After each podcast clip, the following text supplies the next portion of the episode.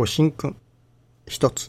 信心する人は何事にも信心になれよ。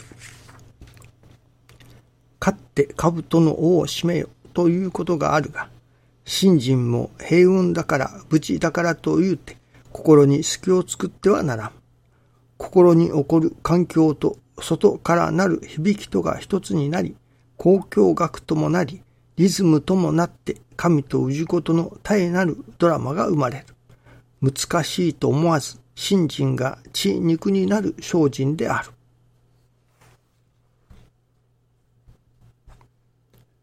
師匠が信心が血肉になる精進であると教えておられます。ではその信心が血肉になるというのはどういうことだろうかと思いますが、やはりそれは、まあ、四六時中というのでしょうか、信心づけになるというのか、神様のことを忘れることなく、思い出すことなく、忘れるようじゃ惚れようが薄い。思い出さずに、忘れずにとかいう裏がありますね。いつも神様と共にあるというその実感をいただく、そのことが信心が血肉になるということなのではないでしょうかね。信心づけになるというのでしょうかね。ためにはどうあったらそうなるだろうかと思いますけれども。師匠大坪総一郎氏のもとで新人の稽古をさせていただいていると、嫌が上にもそういうことになってくると思いますね。師匠のもとで稽古をさせていただく一つの大きな特徴。それは、たとえ信心ができるとかできないとかに関わらず、むしろ辛抱力のない人、そういう人の方が、いわゆる神様からのお知らせをいただくということですね。やっぱり何と言っても師匠のもとで新人の稽古をさせていただく一番ありがたいことは、師匠が師匠と神様との間にパイプができた。そのパイプを通して、私の弟子のところにも神様のお知らせが流れてくる。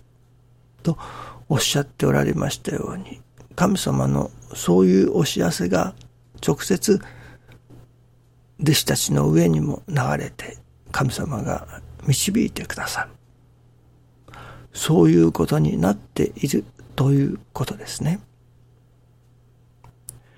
ですから、ことあるごとに、神様のご神務であったり、ご神願であったり、様々な形を通して神様がお知らせをくださる。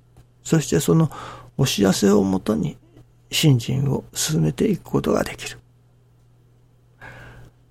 その神様はどちらかというと、すぐにわかるような、なんと言いますかね、ダイレクトなお知らせというものは少ないような感じがいたしますね。むしろ、ああ、こういうお夢をいただいたが、こういうご神願をいただいたが、どういう意味だろうか、とその意味がなかなかわからない。その意味を、いわゆる考えさせるというのでしょうかね。ある意味、半事物のようなそういうお知らせが結構多いですね。今朝もお気がけにマイル・ミューラーといただいたのですけれども、一向にその意味がわかりません。辞書で調べてみましたが、そういう単語もないようですね。さあ、どういうことだろうかと思います。まあ、これは、そのどういうことだろうかと思い続けさせる。これが一つの神様の手なのかもしれませんね。パッと言ってパッと意味がわかる。というようなのでは今日がありませんし、長続きがいたしません。ああ、そうか。で終わっていたししまいます。しかし、さあ、どういうことだろうか？どういう意味があるのだろうか？神様は何をこの負い目を通しておっしゃっておられるのだろうか？と、そこに心を向けるところに、まあ、四六時中神様の方に心を向けるということにもなりますね。まさに、信心が血肉になる、その一つの、まあ、手立てというのでしょうかね。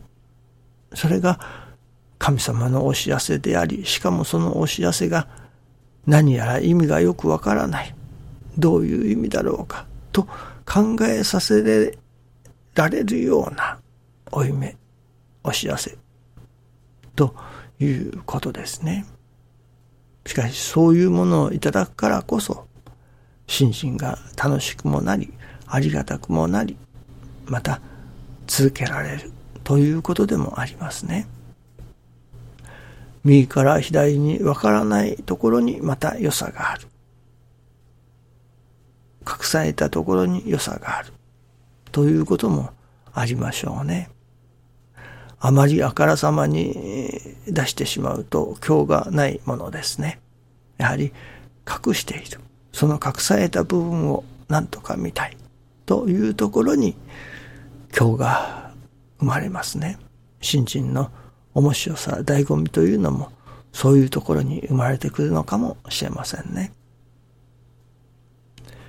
とにかくいずれにしろこの師匠大坪総一郎氏のもとで新人の稽古をさせていただく者には、神様からの直接のお知らせがある。それをもとにして、新人を進めさせていただくことができる。ということですね。どうぞ、その神様のお知らせをいただき、それがさあどういう意味だろうか。と思いつつ日々を過ごす。これがまた新人の楽しみでもありますね。どうぞよろしくお願いいたします。ありがとうございます。